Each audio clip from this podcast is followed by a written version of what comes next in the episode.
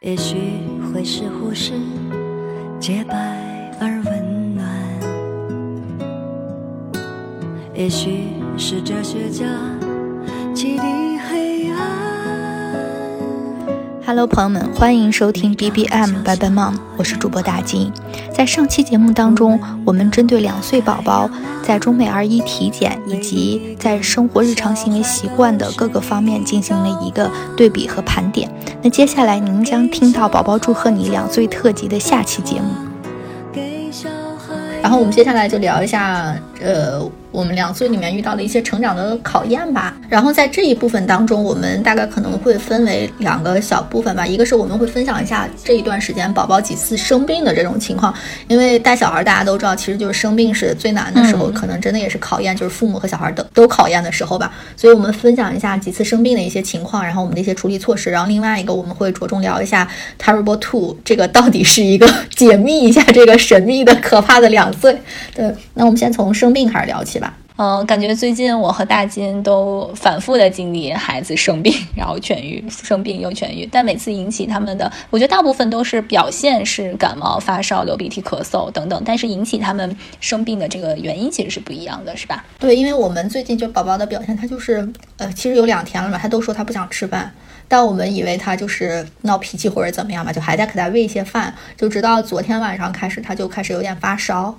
然后也没有拉粑粑，所以我们就在想，因为他之前也出现过一次这样的情况，就是吃多了积食，然后引起的低烧吧。然后，嗯，我们遇到这种情况的话，一般就是，呃，会给他吃那个王氏保赤丸，咱们小时候应该都吃过，就是一粒一粒的那种小小的那个很小的那种颗粒。这个东西其实他小时候。很好，就一下吃进去，就你就和在饭里面，一下就咽进去了。现在就有点难了。现在我们会采取的一些措施，就是把它塞在那个蓝莓果干里面。他喜欢吃蓝莓干嘛，然后让他就这样吃蓝莓干的时候吃。但是他这次也是已经已经吃出来了。他说这个蓝莓干有问题。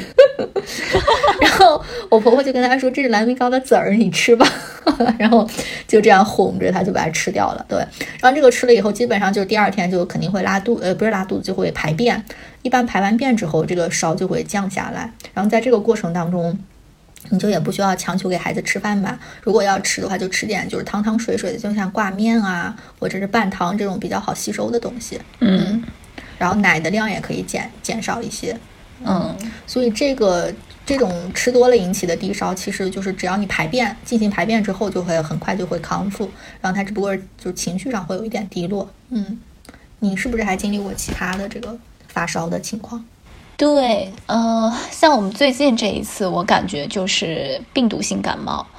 呃，因为前就上在前一周，他爸爸呃有点发烧嘛，所以可能嗯多少可能有点传染他。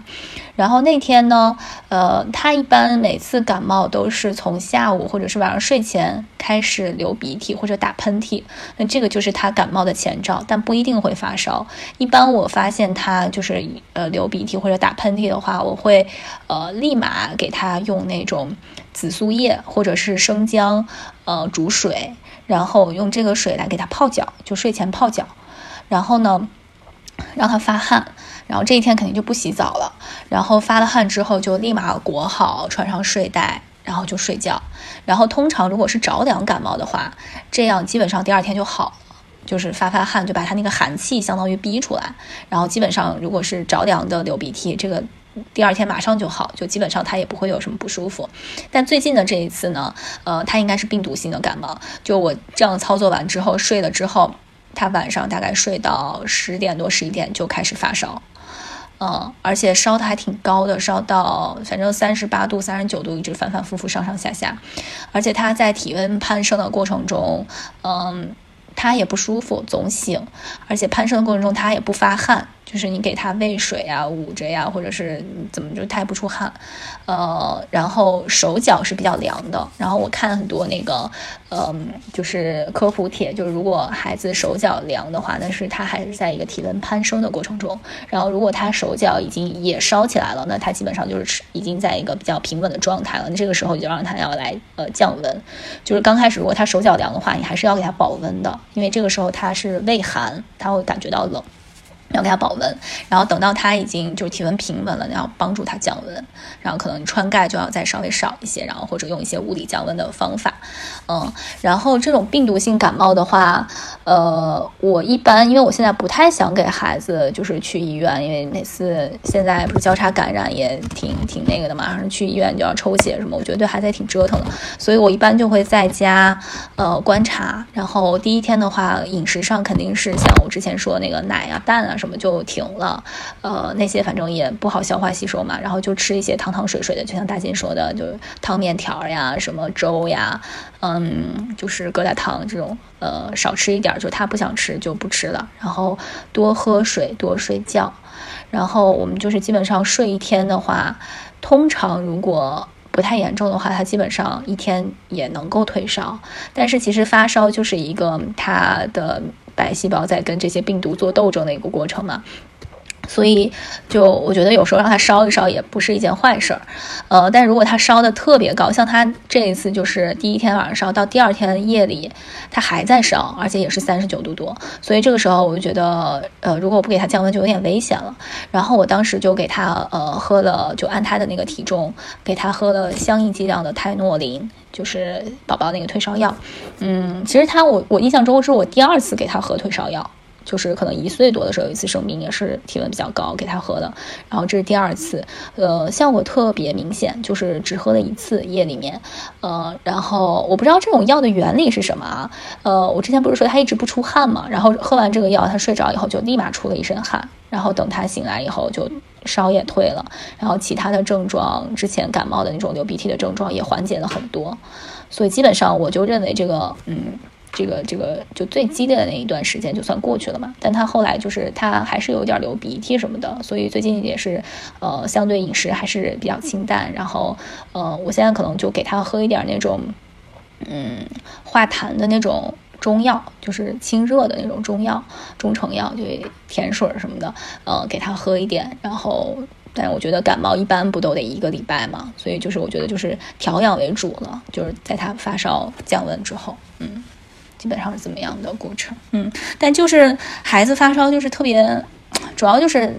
嗯，他难受，另一方面就是还妈妈累，就整晚因为他那个鼻子堵了。他这两天我就觉得，呃，虽然他基本上好了，但是就睡眠就又倒退了。嗯，一方面可能是他鼻子堵有点不舒服，然后他就总醒，然后另一方面他就更黏我，就是一晚上，一般他最近可能八点多九点以前睡嘛，然后到我睡十一点多之前，他能醒来三趟，就醒来过一会儿是妈妈呢，而且就是他之前比如说翻个身他就继续睡了，然后现在他就会特别啊妈妈怎么又走了，就如果感觉身边没人，他就会立马又坐起来了，就这样子。嗯，所以我基本上这两天中午和晚上我都陪着他睡，为了让他能睡好一点儿。你说到这个流鼻涕，我可以分享一个，哎呀，小工具吧，也算是，就是有那种国内有卖，呃，儿童专门用的那种便携式的雾化雾化仪吧，应该叫，嗯，就很小，然后它可以把那个水汽打成，就像雾的那种感觉，你可以呼吸上来。对它这个时候生病，不管是咳嗽啊，还是还是就是。有鼻涕这种，我觉得都会好一点，就它在一个湿润的环境里面熏一下，是吧？或者用那个生理盐水给它熏一下。嗯，对我当时就来美国的时候，还专门在国内买了一个带过来。嗯，我感觉就是，还这个东西还是。挺，就你稍微感觉到，尤其是你你们家宝宝可能最近嗓子有点不舒服，你就要赶紧给他用一用。然后除了这几次发烧的情况的话，我们还经历过一次这种皮肤瘙痒，就是皮肤方面的问题。因为当时正好是经历了一个夏天嘛，就是在今年七八月份的时候，我不之前提到他每天都会去户外玩儿，然后有一段时间他在户外的时候就会，据他爷爷奶奶说是非常非常严重，就痒到要在地上打滚的那种，他就是后背非常非常痒，然后。我刚开始是觉得他肯定是这种情况，其实一般来说就是是需要保湿嘛。然后，但是，哎呀，因为我我也不在那个现场，就是他们描述的那个场景，感觉非常非常严重，他们就害怕是不是孩子有啥方面的疾病啊什么的，所以我们就还真的是因为这个事情去看了一次儿医。然后我觉得还是有一些收获的，就是呃，医生首先是他整个看了一下他的皮肤，他的皮肤是没有明显的那种呃，就像凸起或者是那种。叫什么呀？就是他抓痒的那种抓痕，或者是一些那种干干的那种斑吧，或者痘痘。他说，在这种情况下的话，其实是不是非常非常就已就已经算是很轻的这种症状了，就是它皮肤表面没有任何痕迹嘛。嗯，只不过是好像有一些背上有一些小小的地方，你仔细看的话，会觉得那些地方就有点像那种鸡皮疙瘩的那种感觉，就是有一点点不是那么平滑。嗯。然后我说，那他为什么会痒成这样？我说我也经常给他给给他擦，然后那个时候还把他的衣服都后背上剪了一个洞，就是让他为了凉快嘛。然后医生就是他对他给我描述了一套流程，他是说，其实当你的皮肤很脆弱的时候，孩子呃，他什么情况下他会觉得痒呢？他不是因为就是他他干燥痒，是当你的皮肤干燥，然后这个时候你又出了汗，然后汗是咸的嘛，遮然后这个时候他是。对，是汗刺激到了这个皮肤，所以你你感受到孩子痒了以后，你立马给孩子抹油，其实是没不好的。你应该先拿一个呃，就是湿巾纸，或者是就用水，要先把这个汗稀释掉，要把这个汗洗掉，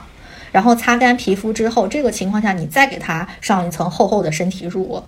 嗯，而且是你要经常定时的给他上，你不要孩子痒了你才给他上。痒了就相当于是已经出汗了嘛，你就又要来这么一遍，嗯，然后睡前也一定，睡前洗完澡这些时候都是一定要着重的在抹油的，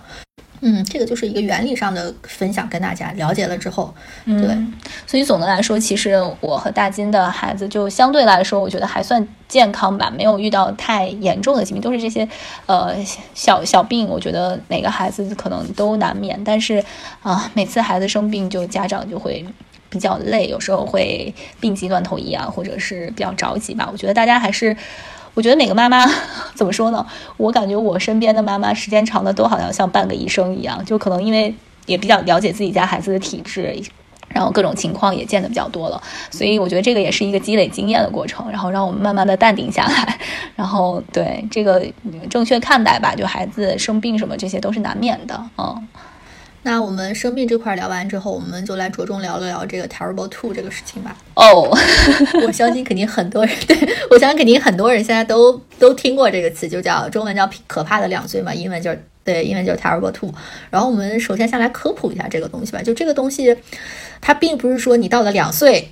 他忽然孩子进入了这个时期。嗯，我看他那个资料上显示的是说，从从十八个月到三十个月这在这个期间里面，孩子是。根据个体差异吧，随时有可能进入这个 terrible two 的。然后它基本上是在三岁的时候会逐渐结束这个过程。嗯，这就是它大概一个持续的时间。然后它有一些表现，大家要不来分享一下？对，我觉得就是我们家的情况呢，呃，我感觉好像就是两岁那个时间点一到，好像就开启了他身上的一个什么。开启的那个阀门，对，然后他就迅速的，好像我之前一直觉得啊，terrible two 可能是一个传说吧，结果到了两岁啊，果然马上。就他有几个非常明显的表现，就是我觉得这个可能大家都有。第一个是干什么他都是不不绝对不要，嗯，而且他那段时间刚好看的那个绘本上面那个有一个小动物说不要不要绝对不要，所以他我那段时间跟他说你吃饭吧或者洗手吧都是不要不要绝对不要不行不行绝对不行。对一个，然后另一个，另一个就是有些事情你不让他干，他非要干，而且他自己就说，跳跳非要怎么怎么样，跳跳非要不穿衣服，对，或者就是，所以这个一般我感觉就是他就是跟你拧着来，你让他干什么他不干什么，你不让他干什么他非干什么。我觉得这个是在我们家嗯孩子身上一个很明显的表现。然后第二个就是我感觉他到了两岁，他就是既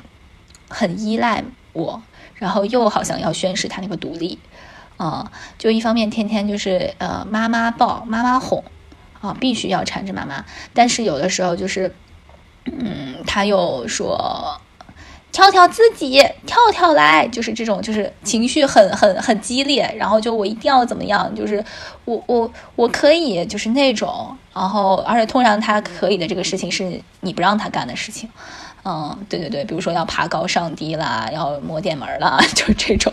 可能他这个胆子也大了嘛。嗯，第三个我感觉就是，呃，他的情绪变化是很快的，就可能前一秒还很开心，然后下一秒就是有一个什么事情不如意，马上就哭，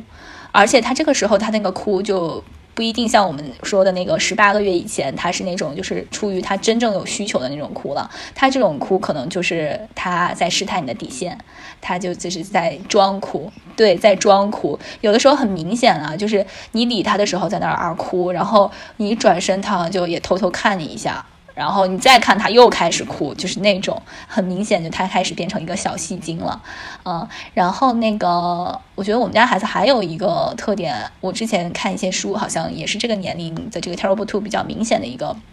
表现，就是追求完美。比方说你给他一个饼或者一个饼干，他一定要那个完整的。然后有时候因为太大了，我就给他掰开，然后这个时候就崩溃了，就完全崩溃了，就是。就不行，他必须是刚才那个样子。然后你再给他一块还不行，他就觉得原来那个完美的东西被破坏了，他就很痛苦，他就又开始哭。就也也会有这种，嗯，然后那个还有一个表现就是，他好像在两岁的时候，他依然不能够共情，他依然是那种以自我为中心的，就是呃，他比如说跟其他小朋友玩的时候，呃，其实还是不能够很好的进行所谓的社交，呃呃，我觉得他跟他的同龄的小伙伴在一块儿，其实还是各玩各的，然后或者就是会有时候，比如说大家都想要一个玩具的时候会抢。他们也不太能够，就是说说这个东西有一个先来后到啊，谁先玩谁也不能。就如果咱们都想的时候呢，都会肯定是会陷入那个争夺的。这个时候是，就是大人一定要就进去去干预一下，不然就是可能就是以一场痛哭收场。嗯，就我觉得在我们家这个 Terrible Two 的表现，我现在想想大概是这些。我不知道你们有没有补充？我差不多吧。对你你说的那个追求完美，我感觉好像我们好像。弱一些，其他的对什么既要非要那种，哎，这就是我觉得是他们最主要的 核心表现。对，然后情绪也变化比较快。对，嗯，然后我们先来讲一下他为什么，然后再来看看我们是有一些什么方法没有，怎么来应对的方法哈。呃，为什么？就是我我我就是分享一下，就我自己看一些资料或者一些书上面他讲的啊，当然也。嗯，也不一定全，然后供大家参考。一个是就是，呃，当他们到了两岁左右的这个阶段，他们的呃，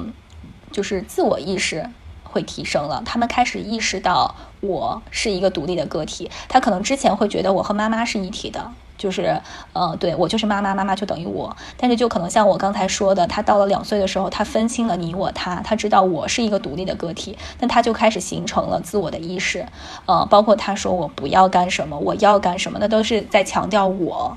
嗯，就是说他的自由意志和自我开始形成了，于是他就会，嗯。包括他形成了一些物权意识，他知道哪个东西是我的。像我们家孩子就是，呃，比如说我说你今天带这个玩具出去跟小朋友一起玩，他说不行，这是我的，不能给小朋友。他会有这个意识，然后如果说，所以就是有一些孩子，他可能表现的比较强烈的话，这种自我意识就别小朋友来拿他的玩具，他会打呀，去咬啊。然后，但是像我们家孩子好像，嗯嗯，倒他倒没有就是去暴力的攻击别人，但是他会非常强烈的啊不要不要不要抢我的，他会很强烈的这种。包括我们刚才说他那个，嗯，我不要干什么，我就是不要在这个时间干什么，其实也是他这种自我意识的表达。他就说我，呃，俗话说，像我们身边的老人啊，说都是啊，两岁小孩有主意了，有自己的想法了。其实他都指的是这个自我意识的表达。嗯，这是第一个，呃，第一个他的这个，呃，为什么会形成这个 terrible two？然后，呃，跟此相关的就是说，他会从自己的需求和自己的欲望出发来看待这个世界。呃，这也是我刚才讲的，为什么他们不能共情，因为他们觉得他们理解这个世界就是从我的角度。来看的，嗯，就是我认为是什么样子的，呃，那那我经历过什么，我我我我我看到过什么，那我觉得这个世界就是这样来运转的，呃，然后这是第二个，然后第三个就是非常，我觉得就是我蛮有收获的一个原理是，呃，那本书里那个老师讲，就是两岁的孩子他对秩序。他形成了自己内心的一个秩序感。嗯，很多时候我们看为什么孩子，比如说画一个图画，你第一次给他画是什么样子，他下一次还要求你怎么画，或者你给他讲一个故事，呃，有时候我闭着眼睛就我很困，我给他讲一个故事，我可能第一次是这样讲的，等我下一次讲的时候，可能我那个措辞呀或者情节稍微有一点变化，他就不干了，他说你就不是这样讲的，这个故事就不是这样的，应该是怎么怎么样的，因为就是你第一次已经给他形成了那个秩序。他在内心已经把这个秩序当成了一个所谓的真理，然后于是他会用这个秩序对外在呃形成一个要求，就是他会觉得所有的事情都应该按这个秩序上来。就比如说，嗯，我刚才讲的就是他那个追求完美。嗯，他觉得这个东西他就应该是这个样子的，你把它掰开了，或者你你你怎么样了，给他加了一个调料，那他就破坏了这个东西，他他内心的那个秩序感就会崩溃。嗯，然后或者呃，我们家还有一个表现的时候，就比如说我跟他做游戏，我做一次，他做一次，那我做的时候，他必须坐在沙发上看我，然后等他做的时候，他必须要求我坐到。那个同样的位置看他，如果我不坐到那个位置上，他就会很难受，他就觉得他内心那个秩序就有点强迫症那种，那个秩序被破坏了，嗯。然后我看那本书上那个老师就讲说，这个其实也是他自我心智的一个形成的过程，呃，因为就只有他在内外他内心的秩序和外在的秩序相匹配的时候，他才会有一个就更强大他的安全感，然后在这个安全感之下，他的那个心智才能够更加呃健全的发展。呃，所以就是我们要做的，其实就有时候可能家长会觉得你重复这种我反复的坐到沙发上，就是很麻烦，也没有必要，也不能够理解他，就会讲这个没有没有必要呀，没有所谓呀。但是这个时候会让孩子的内心很痛苦，他不明白为什么我刚才这件事情是这样做的，但现在这件事情就被破坏了呢？那他就会纠结在这个。不稳定的这个环境当中，他就没有办法专注于你跟他正在做的这个事情，所以那个专家就建议说，那在这个时候你要给他尽量提供这种一致的这个程序，然后稳定的环境，然后他在这个稳定的环境之下，他就会就去探索他真正应该去探索的东西，而不会去纠结于那些其他环境的变化。这就是为什么，就是很多，比如说，呃，小一点的孩子，他经历了就是家庭的一些巨变，呃，或者说，呃，比如说父母的离异啊，或者经常有这种环境的更迭，那他就是处在一个，当然这是比较极端的情况，就是处在一种强烈的这种变化当中。那他这个时候，他所有的那个，呃，他的感知力都在去。就是那种生生物的本能吧，去适应这个变化的环境。它一直像那种，就是，嗯，像那种小老鼠一样，就是一直在观察周围的环境。那它就没有时间或者没有精力去发展自己内心的其他的一些能力。所以，嗯，就是这个顺便就讲了，就是说怎么办嘛？就是说我们要在。可能的情况下，尽量给他提供这个稳定的、一致的这种环境，呃，让他呃，让他去去呃稳定自己的内心吧。嗯，对，刚才大人说的这些其实都非常好。就是一个是自我意识，还有他一个内心可能有一些秩序的形成。然后另外一点，嗯，应该也是比较常常说的一种理论吧，就是说他这个时候，因为他在有了自我意识之后，他就会觉得他自己非常了不起嘛，然后他就会想做很多很多的事情，但是他这个时候能力又达不到，然后这个时候在这种不匹配下，他就比如说会造成他这种情绪的，就他会经常焦躁，然后经常发脾气，这个也是他们 terrible two 的一个一个表表现嘛，是因为他觉得他想做，但是他做不到。然后这个时候就会有一种落差，对，嗯，基本上从原理上来说，就是我们刚才说的这些吧。其实我们为什么聊原理，就是你聊了原理之后，你就要知道孩子他不是在无缘无故的发脾气，嗯，就是要我们接下来讲怎么办的时候，给大家打一个基础吧。我觉得怎么办的话，嗯，我可以先分享一下。其实这也是我应该是很早以前，就我没有孩子的时候那几年国内。当时那个正面管教那本书，那个理念很火嘛，特别火。对，对我妈妈在看那本书，然后她就说建议我也看一下，然后我在家的时候就看了一下。那本书里面其实它最核心的，我觉得就是五个字吧，叫温柔且坚定。嗯，就是你对待孩子从始至终的一个态度。你不管是给他提要求，还是拒绝他的一些要求的时候，你都可以用这个态度来来进行。然后我觉得这个态度就是对待 terrible two 非常 非常友好的一个一个事情。我觉得这个可能是一个原则。对，就是你又要温柔，你又要坚定。然后具体怎么做呢？比如说你面对孩子一定要做一个什么事情，或者他跟你发脾气的时候，他属于一个崩溃的这种情况下的话，首先你肯定是要跟孩子共情。然后这种的表现形式，你可以是第一步，你可以先抱一抱孩子。然后这个其实拥抱是一个是他肢体上的一种呃示好吧，另外一个是我觉得是给你们彼此都一个时间进行一个平复。就 terrible two 崩溃的不仅是孩子，父母有时候也会被他们逼崩溃。然后你在一个情绪失控的时候，你立马做一个反应，可能是呃就是不理智的，你可能会对孩子发脾气啊，或者指责他，其实都不好的。你们先抱一抱，这十几秒虽然很短暂，但是让你们彼此都平复一下，就是让家长也回归一个冷静的心态。然后这个时候你就会意识到，就是孩子其实为什么会发脾气，就是我们刚才讲的这些。他想要一个东西，可能他做不到，或者说他觉得这个东西就是我的，对，就是所以你在理解他的基础上，然后你慢慢的拍一拍他，可能说哦，妈妈知道你刚才是想怎么怎么样，但是你没有做到或者怎么的，然后你就先安慰他，你在理解他的情绪上，然后你再来进行下一步的事情。下一步其实，呃，我觉得也就具体得分情况了。嗯，就比如说是他要真的要做一些很危险的事情的话，那你这个时候可能没有办法就顺从他的这个意愿，那你可能就可以用一些转移注意力这种方式，就我们要不要去看看大汽车啊，或者是我们要不要像我们家小朋友现在就是，呃，他特别喜欢看电视嘛，我刚才说的，然后然后他另外一件喜欢的事情就是他特别喜欢拿着杯子去接饮水机上的水。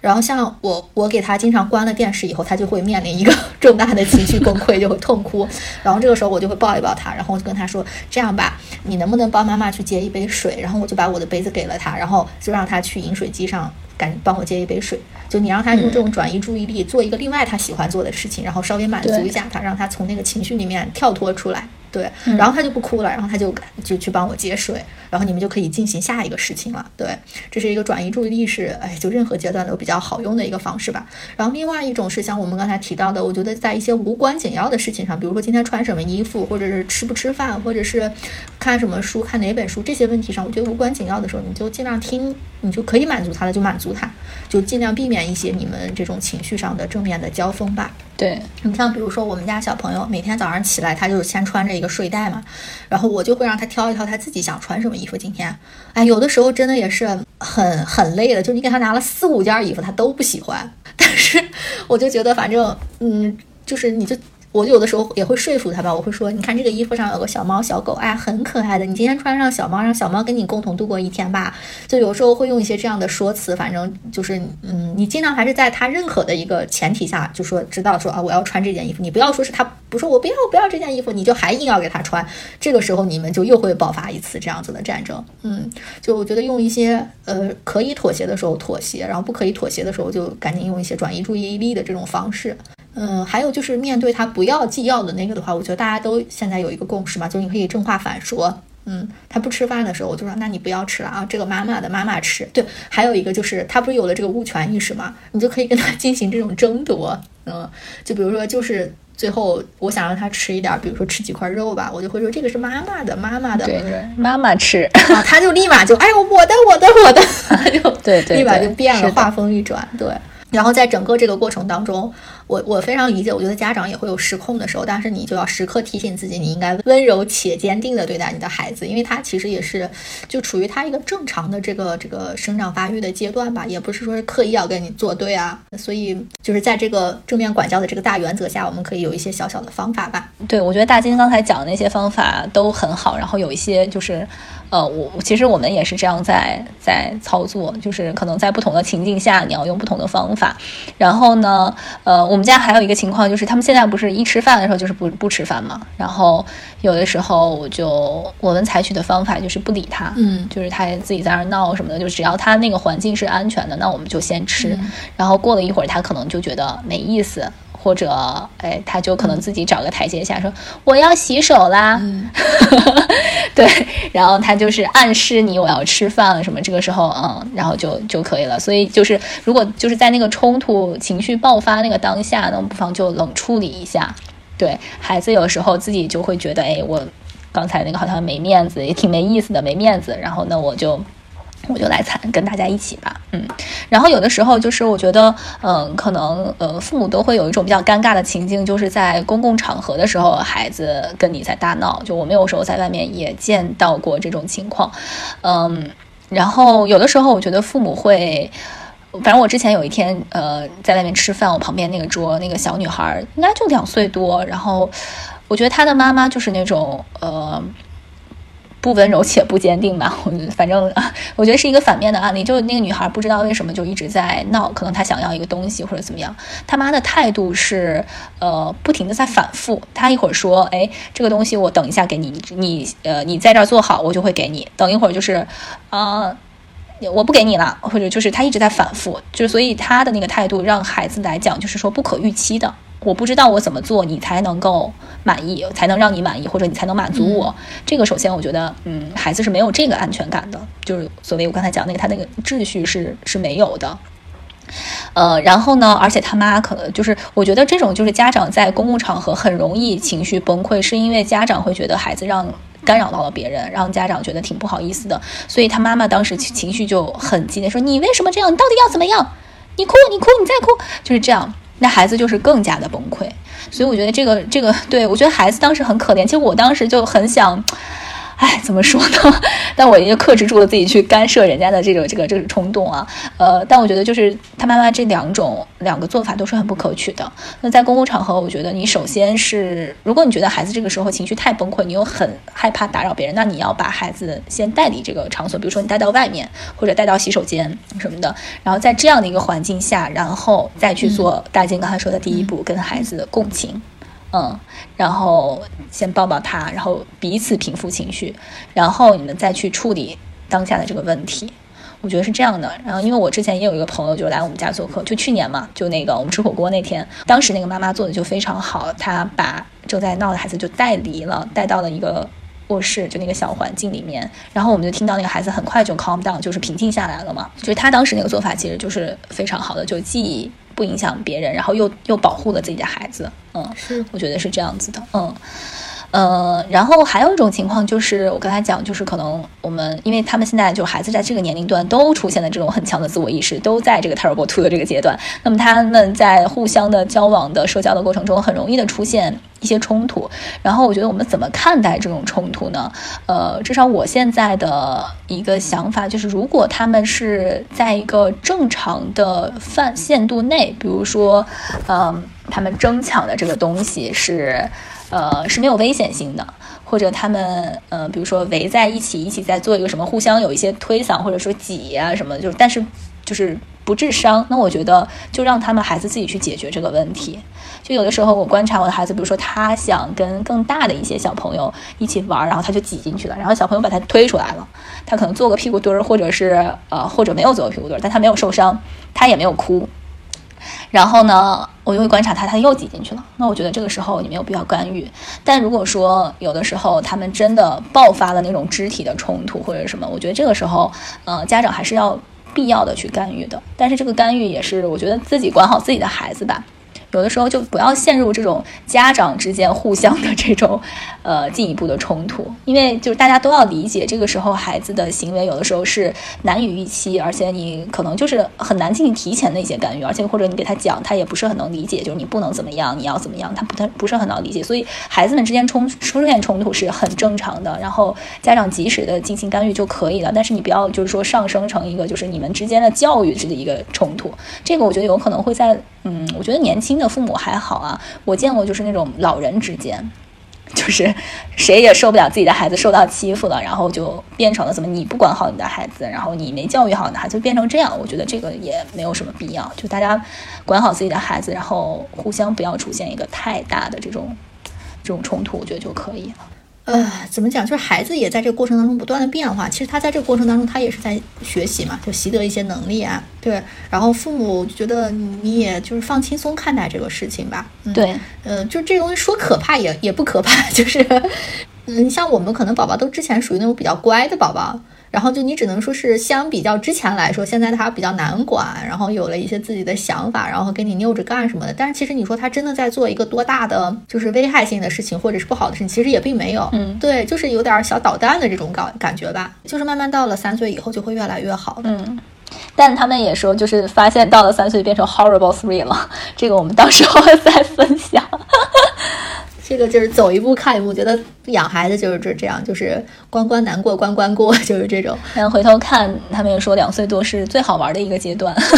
嗯，咱也不知道，这个只能到时候再看了。是，那我们基本上成长的考验就聊这么多吧。好的，然后也也欢迎大家跟我们分享这个 Terrible Two，大家有什么比较好的经验？我觉得这可能也是一个热门话题吧。大家有什么都欢迎跟我们留言，大家互相学习吧。嗯，好的。然后我们终于可以进入这个资源分享的 环节了。然后这一趴的话，我们这一次就不像十八个月，我们十八个月基本上做了那个下下期，就是几乎是全用来分享这个资源了。这一期我们就简单一点吧，呃，聊一些。就是主要是绘本方面的这种推荐吧，嗯，因为我其实读绘本好像没有大家读那么多，然后我就大概说一下我我觉得我们用的两个就真的是我作为大人来说，我觉得也很好的一个绘本。然后一个就是叫呃，Bob 是个艺术家和 Bob 的蓝色忧郁期，呃，然后它是一个英国的插画家吧，叫马里恩·杜查斯，他画的这个画。然后我看他二二零二一年的时候，他出了一个最新的系列，叫 Bob Bob 玩波普。这个 Bob 就是这本书这个系列书籍的一个主人公，是一只小鸟。然后。我为什么特别喜欢这本书呢？就是它首先它是就大家听这个名字，你就可以都看出来，艺术家蓝色忧郁期波普，就它是偏这种绘画向的这种艺术启蒙类的书籍。然后他就讲了，Bob 是一个非常爱画画的小鸟，然后他就在就结合这个绘画吧，给你科普一些不同的知识。然后这是一个就是它内容方向上的，就比较符合我个人的这个这个审美趣趣味吧。然后。对，另外一个是它的画风，真的是，因为你要既然要做这种绘画类的这种科普的书籍，所以你的画风可能就不能是那种板板正正的，嗯，它就是非常非常具有艺术性，然后它的那种用色也非常的大胆，就是有好多那种色彩的冲突啊，就整个那个画风是就比较先锋的那种吧，嗯，但是小孩子也完全能理解，就这个书的，就我觉得它的故事其实都比较简单。就它从故事的角度来说，我觉得是属于一个比较简单的故事，但是它其实也有可读性。嗯，然后但是它就你通过看它那个画面，给小给小朋友可以培养一些色彩上的启蒙。然后我们家小朋友最近几乎睡前吧，我就都要给他讲一遍这个 Bob 的蓝色忧郁期。然后在讲的过程当中，我自己读绘本其实也不能算很有经验吧，但我自己有一个小小的体会是，你比如说像这一系列书籍，就是你可以最后其实都都连在一起讲了。对，就他虽然你他老要听我说 Bob 的蓝色忧郁期，但我有的时候就是他这个艺术家或者玩波普这些，就你都可以混在一起给他讲，就是一个非常完整。然后而且每次讲的时候，我的语言可能也会也会有就是有一些变化吧。这个跟你那个秩序，因为我们家小朋友好像对那个秩序没有特别强烈的那个那个反应。对，所以我每次讲的时候，我比如说我给他讲第一遍的时候，就会用一些比较简单的词，比如说我就会 Bob 是一只小鸟，然后他有一个好朋友是蝙蝠。他让我再讲第二遍的时候，我就会说 Bob 是一只小鸟，它的特征是什么呀？它就是有一双长长的腿，然后还有一个红色的嘴，然后他的好朋友是蝙蝠，就会扩充一些内容。然后第三遍我讲的话，我可能措辞上就会有一些升级，然后就会跟他说，我说 Bob 是一只小鸟，然后。它的特征是有细细的腿，然后它的鸟喙是红色的，然后我这个时候就会给他解释一下，我说鸟喙对，就是指的鸟的嘴巴。鸟喙，天哪！对，就会做一些这种升级。然后如果第还有第四遍的话，我可能就会以一种问答的形式，我说那 Bob 是一只小鸟，那它的特征是什么呀？然后他就会给我回答是什么什么什么。对我说，我说那他的好朋友是谁呀？他就会说是蝙蝠，就会以这样的形式，因为你重复的给他讲同样的东西，对家长来说，我觉得也很累。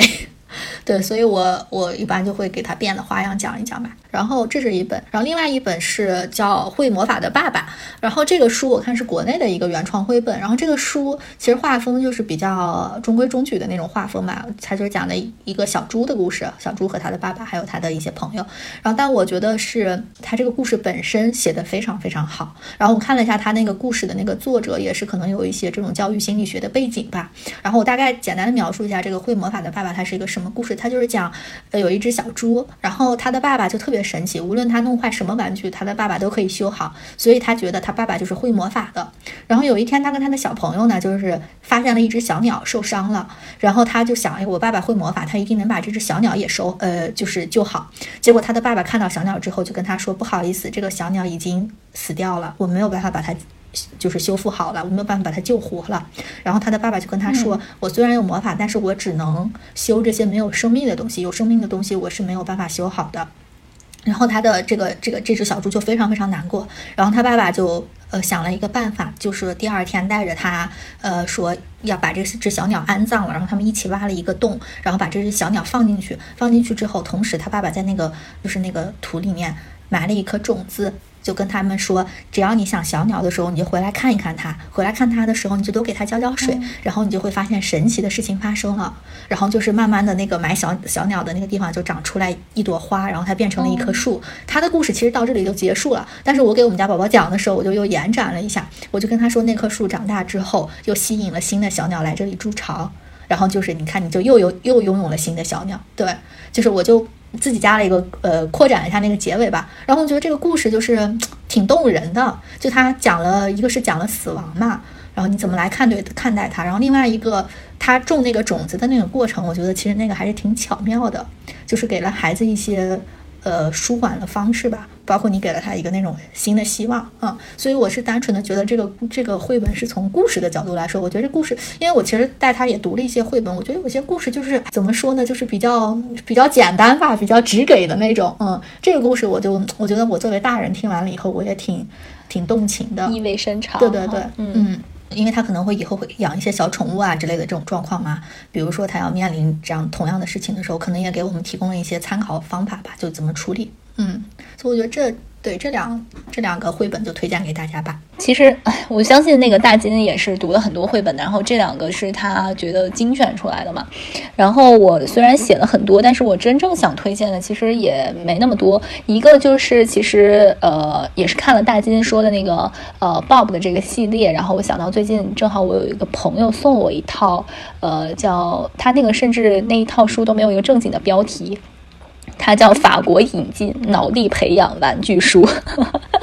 然后你你打开它是一个盒子，一个铁盒子，然后打开以后里面有好几本绘本，然后有一些卡片，然后有一些拼图，它其实是这么一个玩具盒子。然后我为什么推荐这一套书呢？因为呃，它这个是写的是适合零到四岁的。我看了一下，它的确是你不同年龄会有不同的玩法。呃，它每一本书，因为它是一个法国人，我觉得就是这种艺术性很强啊，脑洞大开。他把那种动物都设计。成那种很波普的那种感觉，然后它是那种硬板书，然后你可以它左面一页和右面一页是可以嗯分别翻的，然后你又可以把动物的身体和脑袋就是进行配对。然后每两个其实它的图案不一样，但它都能够组合在一起，是一个新的一个怪物。但也可以，就是如果你配的对了的话，你可以配成那个大象啊、什么海豚啊等等的，就是那种。所以这个就是我觉得小一点的宝宝，你就可以就让他认识这些动物；然后大一些的宝宝，你就可以让他自己去搭配嘛。然后呃，也可以延展出来很多的故事。然后这是其中的一本，然后还有一本呢，它就是。嗯，它有点那种艺术启蒙。然后，比如说翻到第一页，它是一群一些一些线。然后他说：“你再翻一页，我就会长长长。”然后它在这些线上面就长出了树。然后你再翻一页，我又变成了那个晾衣服的那个绳子，然后上面就有衣服什么的。然后它每一页都会在上面进行一些新的创作和变化。我觉得这个也是培养孩子的一个那种想象力和创造力。呃，所以它整个那一套书，我现在都还没有完全看完，它里面得有七八本。然后可能每一本它。的那个创意都不太一样，就还挺有趣的。小朋友会觉得这个书很有趣，呃，然后这个是我推荐的一一个系列。然后另外一个，呃呃，我们也读了，就是说挺多那种成系列的绘本，然后大多数都是日系的。然后我之前呢，因为我们之前在。呃，跟那个童书编辑聊的那一期，其实我也有一个 concern，就是，呃，我觉得孩子在这么小的时候，他接触的都是国外的这种，嗯，文化或者他们的这种，嗯，价值观什么的，呃，我就想着着重给他看一些，就是国内的这种相对传统一些画风的绘本，然后我就找了一套，就是也是一个很有名的老师，叫蔡高老师，他画的那个，呃，国风的三部曲，呃，一个是《桃花源的故事》，它其实就是根据《桃花源记》改。编的，然后一个是宝儿，它是根据《聊斋》里面的一个故事改编的，然后还有一本就是他嗯画的那个木兰辞，然后那个他也没有改编，他就是完全把木兰辞按他那个诗歌的顺序画了一遍，然后那个画风真的就是非常唯美，就是水墨画，嗯，特别美，呃，然后我其实我买来我就觉得有点超前了，对于这个阶段的孩子。嗯，但我真的给他读的时候，其实他也没觉得超前，他也看那个图，而且他也很喜欢听那个故事，呃，甚至呃，我前两天带他去北京坊嘛，他那个北京坊的建筑不都是那种仿的古代的那种，然后他还说啊，这个像宝儿里面的一样，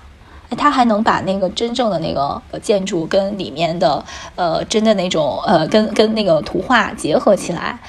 所以我觉得这个还挺神奇的。我觉得，就如果说，呃，大家想对这种，嗯，就是传统文化或者国学啊有一些启蒙的话，我觉得可以选择一些就这种，呃，就中国的这种画风的一些绘本，嗯，就是给他也也尝试一下嘛，就孩子有可能会喜欢的。就尽管那个故事现在在他们这个年龄有点深啊，但是他反他们反正也是看图嘛，那个图真的是画的特别特别的美，非常值得。就即便孩子不喜欢，我觉得也值得大人的收藏。嗯，我自己是很喜欢的。嗯，嗯，然后呃，这个是就是从画风上，然后还有一套书就是呃，现在如果有一些家长想给孩子做一些所谓的数学启蒙，或者是那种科学启蒙。然后我我想推荐一套书，叫《鼠小弟爱数学》，这个应该是美国引进的，呃，然后它里面也是有一有一对主人公，呃，一对老鼠姐弟，然后他们会遇到不同的情境，他们有的时候是会去人类的厨房探险，有的时候会去呃游乐园，然后有时候会呃去滑冰，然后每一个故事里面，它都会引进一些所谓的数学概念，其实是非常非常简单的那种数学概念，比如说就像大金刚才说的大和小，呃，然后嗯，因为它是。翻译过来的嘛，他就讲的是那个更大、最大、大、更大、最大，对，然后或者他有时候会讲那个空间的概念，上下左右里外，就这种，但他都编成了故事，其实也很有趣。这一套书是我们就这两天就最近一两周读的最多的一套书，因为它那个里面呃故事首先写的非常有趣，呃，然后呢，我觉得也不见得让孩子就真的去考他这个概念，但是这种概念可能就潜移默化的去。呃，植入他的脑海里面，呃，然后另外还有一套也是我之前看别人推荐的，叫《小科学之友》，这个也是日本引进的。这个我做了一下功课，它大概好像是呃，就是日本的那个绘本之父松居直老师，嗯，他在日本创办的，相当于是那种定期的杂志吧。就是他可能呃每个月就是会出几本，呃，然后可能现在还在陆续的出，但是国内可能就是一次性引进几本，所以我现在其实就买到了十本还是十二本的一套，然后里面呃。其实那个所谓的科学的那个感感感觉也也不是那么强烈，它其实就是一些生活的小常识，呃，比如说我们比较爱读的一本就是，呃，有一个小朋友的妈妈，呃，找出来他一岁、两岁、三岁、四岁、五岁时候的不同的衣服，然后那个衣服是在长大的，然后小朋友就在问说，哎，那个当时穿穿这个衣服的小孩去了哪儿了呢？他是住在我的身体里了吗？然后妈妈说没有，他住在妈妈的心里。其实它也是那种很温暖的故事，它它穿插了一点点这种小小知识或者是小常识，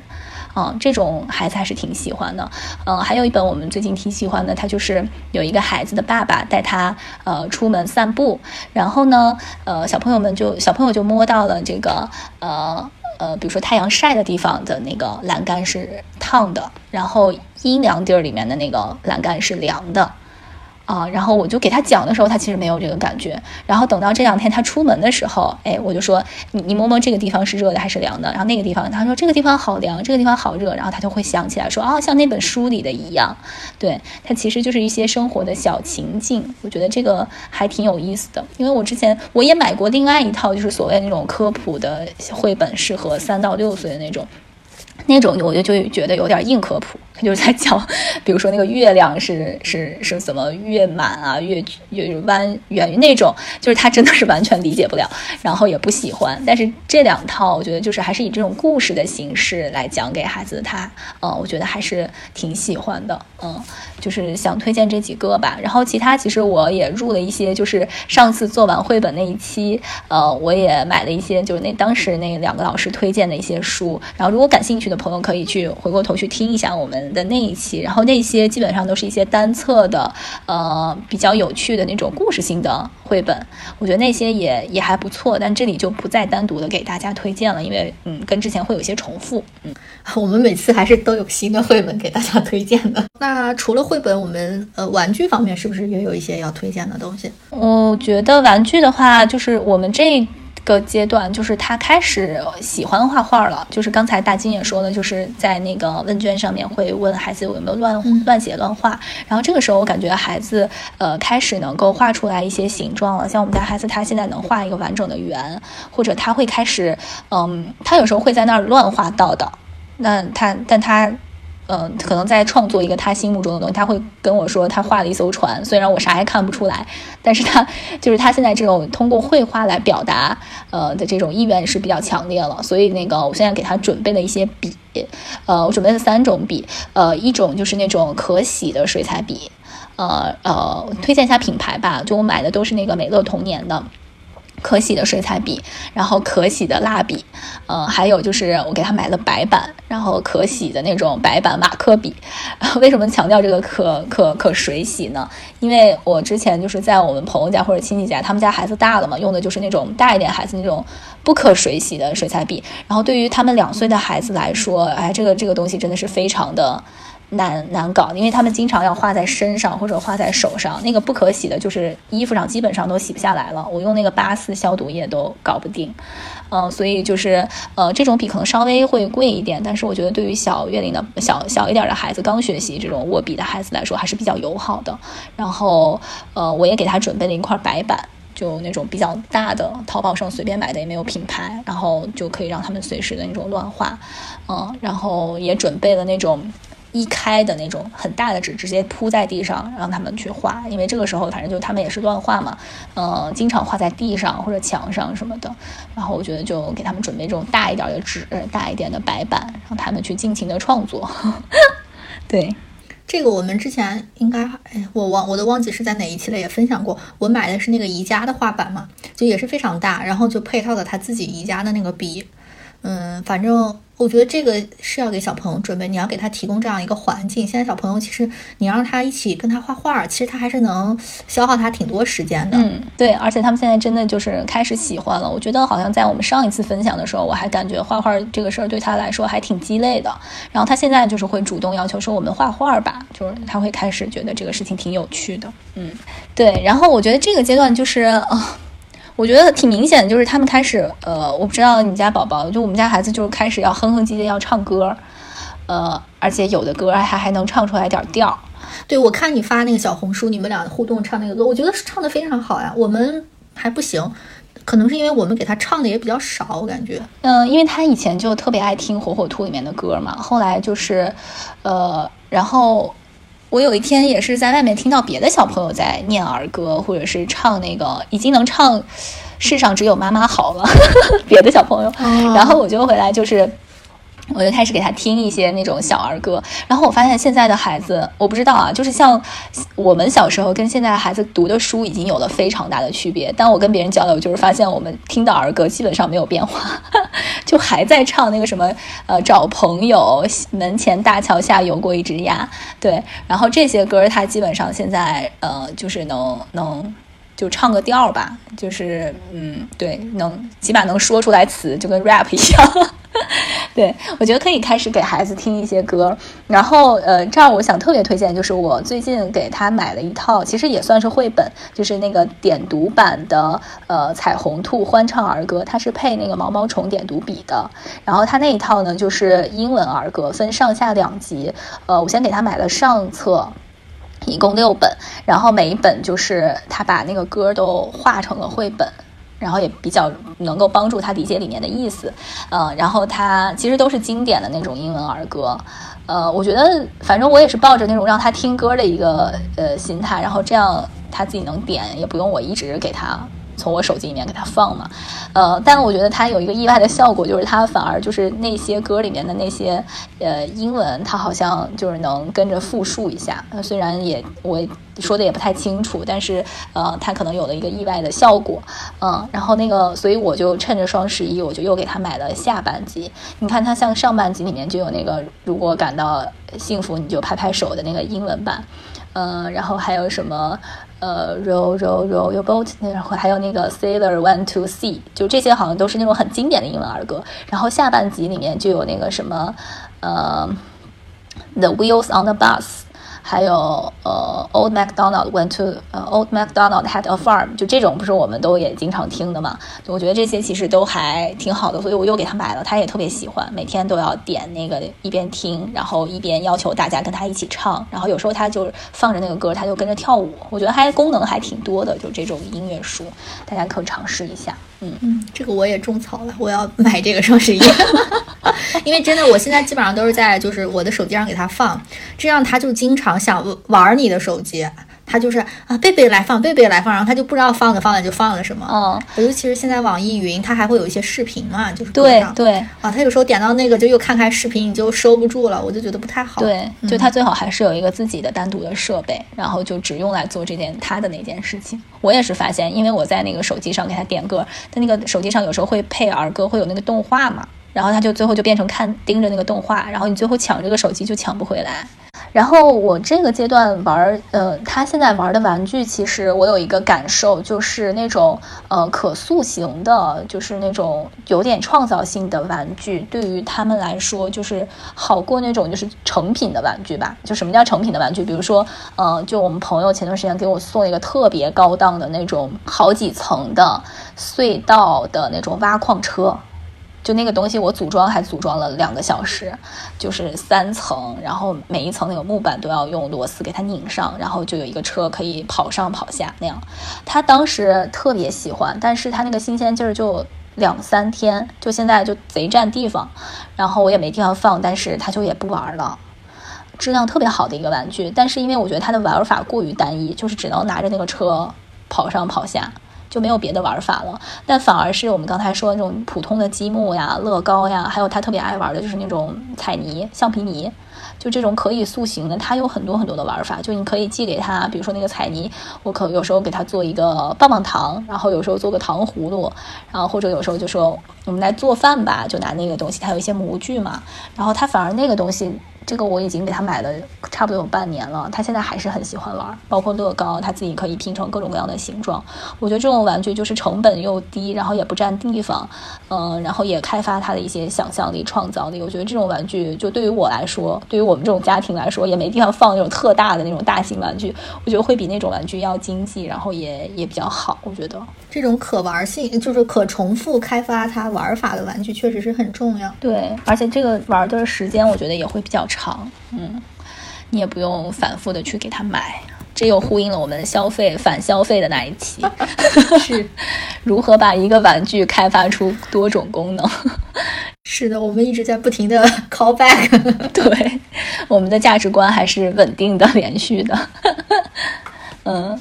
然后那个我想推荐的最后一个就是拼图。然后我记得我们上一次分享的时候，呃，大金也说了，就是。就是听说幼儿园要考拼图，然后火速下单。对，对，那个时候其实我们家也有拼图，但是我们家孩子就一直就是不感兴趣，也不上心，然后也不太会玩。然后他就到了两岁左右的时候，突然好像这一方面就开窍了，嗯。然后我就也是就趁趁势吧，呃，给他买了两套，我觉得呃我挺推荐的，就是两套都是跟绘本配套的，一套是那个就是棕色的熊，棕色的熊你在看什么那个配套的。嗯，然后它也是那种大片，然后呃两片或者三片，那个是他他之前那个阶段会特别喜欢玩，因为他当时特别喜欢棕色的熊那个绘本，那个绘本我觉得也很神奇啊，就是他画的呃也很，就是那个那个画风也很视觉冲击力很强，我记得我中之前好像推荐过，然后它也有配套的那个歌曲。然后那个歌我们家孩子也特别喜欢唱，然后现在也能唱了，就包括里面的那个动物，什么颜色的什么动物，他用中英文都能说，我觉得那个还挺好的。然后我就又配着这个拼图，所以整个也成了一个一个系列，然后他就玩的特别好。然后另外一个就是那个宫西达也的那个霸王龙那个系列，然后现在他也出了周边，就是那个嗯恐龙拼图，然后那个好像呃适龄是两岁半以上，然后我也是大概在两岁多一点的时候给他入手的，他刚开始。的确有一点难，因为它是里面有四组嘛，有最简单的是九块，然后最难的好像是二十块，呃，然后刚开始是有点不行，然后现在基本上玩了一两个月之后，他就现在呃慢一点，他他可以慢慢的去独立的去拼了。我觉得这种就是反正就呃根据他的兴趣吧，他喜欢的东西，他喜欢的那套绘本，就给他配合买一些周边。我觉得嗯，那个二十块拼图，他现在都能自己拼下来。呃，基本上可以。有时候就是我刚开始会帮他，然后他现在就是，其实我觉得也是背下来了。就他们那也很厉害。我觉得小孩就真的是那种图像记忆。像我，我基本上刚开始是要就是试啊什么的，然后他后来几乎他就背下来哪个在哪块儿，现在就很快。嗯，哎，我的天，我们还是两块拼图的阶段，好久也不玩拼图了。真的就是一一一一段一段，像他最近也不玩拼图了，就前一段。就特爱玩拼图。哇，那我们资源分享虽然说不多不多，但是也其实还是分享了挺多的，然后供大家参考吧。到时候我们可能会把一些图片就放在我们的同名微信公众号上吧，这样可以就是更方便大家就是就是购买这个东西吧。看到图片了之后，嗯，哎，到我们的最后一趴了，聊一聊就我们这一段时间跟 Terrible Two 们相处的感受吧。嗯，对，我觉得首先就是我们作为成年人。就是一调整自己的心态吧，就是嗯，我觉得你不要呃，就是妈妈们不要有这种畏难的情绪，不要就首先你不要给孩子设定说你这个 terrible two 你就是很难搞，你就是太烦了，就你自己不要给自己这样的预设，你也不要给孩子这样的预设，就是呃，把它看成一个自然的过程，呃，就是像你想我们之前的那月子里前三个月都过来了，这现在我觉得已经。容易很多了，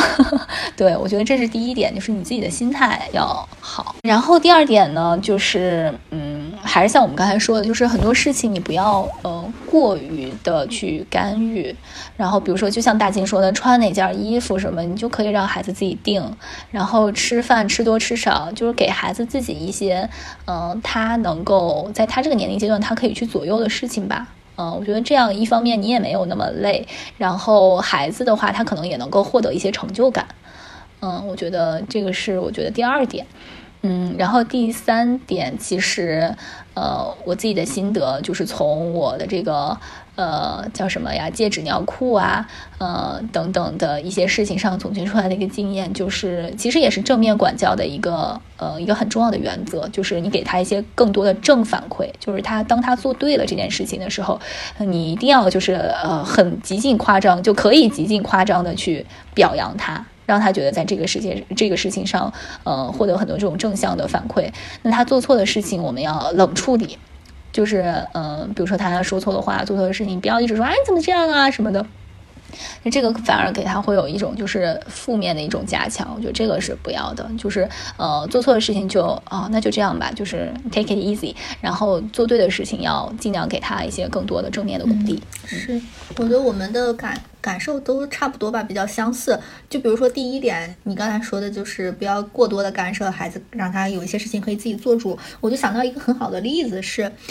因为我们家小朋友就是特别喜欢。就是玩那个调料瓶，他每次吃饭的时候，他都想自己往那个饭里面倒点醋。嗯，然后他那个瓶子他其实是把控不了的，但是他每次都是就是我来倒，我来倒，然后我就会让他倒，然后我就在旁边自己悄悄的帮他扶一下那个瓶子，把控一下，这样他其实他也舒服了，然后你也把这个事情完成了。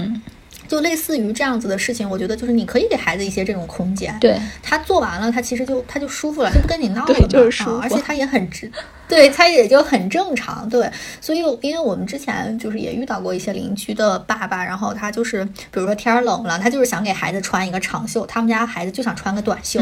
就因为这个事儿就闹半天，然后就两个人闹得特不开心。后来我就觉得说。如果我们遇到这样的事情的话，我觉得你就让他穿个短袖，你自己再给他带上一个长袖。嗯，他出来玩，他自然自己觉得冷了，他就会想穿长袖。你那个时候再给他披上，你就不用两个人一早上起来因为穿衣服啊这种事情就闹不开心。嗯，就慢慢的，其实孩子他自己知冷暖的嘛，他又不是不傻，嗯，对吧？是的，是的，就减少一些这方面的冲突，然后给孩子一些自主选择权。我觉得这个根本还是就是。你要尊重孩子吧，对，就是因为他现在就是他也有了自我意识了嘛，那他肯定好多事情他想自己做主，我觉得就让他做主，然后我们就在旁边给他提供一些呃其他的选项，当他如果想。就是觉得这个这个选择没做对的时候，对我觉得这个就是我们做父母也是时刻要调整自己。我觉得所谓 terrible two 就是可能就进入到一个就孩子有自己的思想，我们也有我们自己的主意。那我们在这个过程中怎么去平衡？其实这个就是我们在养育孩子中一直会面临的一个课题。就现在是 terrible two，等他到青春期的时候会更加明显。那他等上大学的时候。你他自己的呃兴趣和你为他就你建议他的这个路线是怎么样一个权衡？其实我们就在我们养育孩子整个过程中，我们都会遇到这样的事情，只不过这个事情的大小不一样嘛，所以我们也是要不断的调整自己，就逐渐放手吧。又 call back 我们的主题，是嗯，其他就也没有什么特别新鲜的感受吧。啊，那我们这期节目哇，不知不觉，其实我们录制也录制了有三个小时了，到时候可以估计又是上下期呈现给大家了。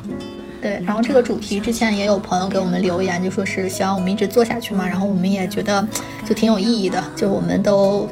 都希望慢慢的可以把这个时就拉长时间线，真的做下去。因为我们还觉得挺可惜，你看十八个月之前我们没有做，就好多东西，因为现在我们就忘了。对，都忘了。有朋友问我们说：“你们当时吃了什么辅食啊啥的？”我都啥也想不起来了。是的，是的，挺可惜的。嗯，我觉得我自己每次在就这两次在准备的时候，因为也翻了一些之前的照片，然后翻了一下之前买的什么东西，然后我觉得就是可以给自己一个机会去去去回顾一下这段时间吧。我觉得就这样记录一下，对我们自己来说，我觉得也挺有意义的。嗯，对。那我们这期节目基本上就这样了。然后，呃，朋友们还有什么其他感兴趣的话题，欢迎给我们留言，然后我们可以多多互动。然后，呃，那就我们下期节目再见。下期节目再见，拜拜。嗯，拜拜。感谢大家收听，B B M 听友微信群现已成立，欢迎你在微信中添加好友 Carol 下划线 No Secret 申请入群，与我们进行更多及时互动。同时，你可以在微信公众号、微博、小红书搜索 “B B M Bye Bye Mom” 关注我们，还可以在苹果播客、小宇宙等泛用型客户端，以及喜马拉雅、网易云音乐等平台订阅我们的节目。如果你喜欢我们的节目，别忘了给我们好评或点赞，或是在微信公众号下方点击喜欢作者给我们打赏。我们也期待在评论区与你互动，下期节目我们不见不散。